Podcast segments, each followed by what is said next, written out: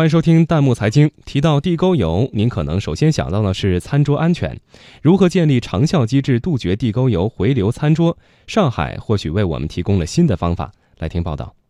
一辆辆喝饱了地沟油的环卫车缓缓驶离中石化奉贤庄行加油站，喝上了地沟油的车辆，加油成本每升比零号柴油便宜三毛钱，黑烟也少了不少。发售的 B 五生物柴油，其中百分之五由地沟油制成，另外百分之九十五是石化柴油。除了价格便宜，另一大优点是环保。在车辆使用中，其重金属及细颗粒物等污染气体排放降低了百分之十以上，氮氧化物净化效率达百分之八十以上。上海市食药监局透露，下一步将把地沟油制生物柴油推广到更多交通工具，并适时启动政府补贴，支持环保产业。让汽车喝，然后我们将来还有可能让船喝，那么这样的话，它的出口啊，这个渠道就更广泛。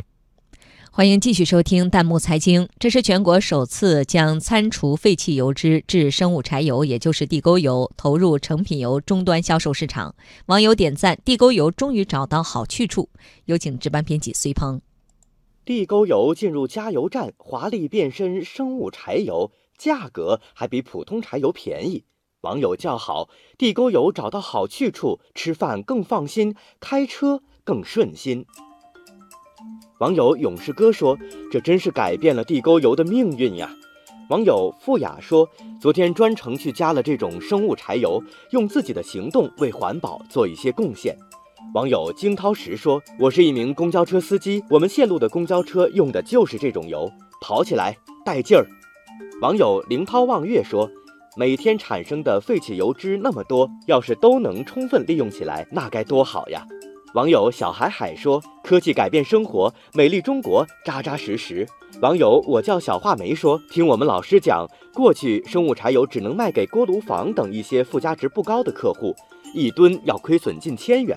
现在进入中石化终端销售，附加值一下子就提升了。”网友大自然说：“地沟油找到了自己应该去的地方，回流餐桌的可能性大大减小，我们吃饭更放心啦。”大家对地沟油新用途的讨论可真不少。网友陶陶燕说：“阻击地沟油回流餐桌，关键要疏堵结合，打通资源化利用，把市场的疏和监管的堵结合起来。”网友青儿丽丽说：“美国已经有数百家加油站供应生物柴油，巴西已经对生物柴油的利用立法，我国关键要打消市场对生物柴油性能的疑虑。”网友大帅雨良说：“不知道现在这种油有没有统一的技术标准，还是要严格一些才好。”网友雨图说：“希望能建立起完善的监管体系，同时要保证油品质量。”地沟油经过处理，有了第二次生命，为环保做了贡献。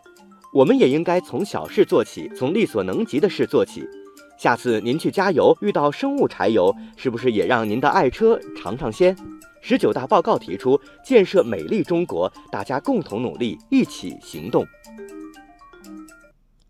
欢迎大家关注微信公众号“弹幕财经”，把您感兴趣的话题推荐给我们，或者发表您的观点，参与留言互动。我们将选择有价值、有意思的内容在节目当中播出。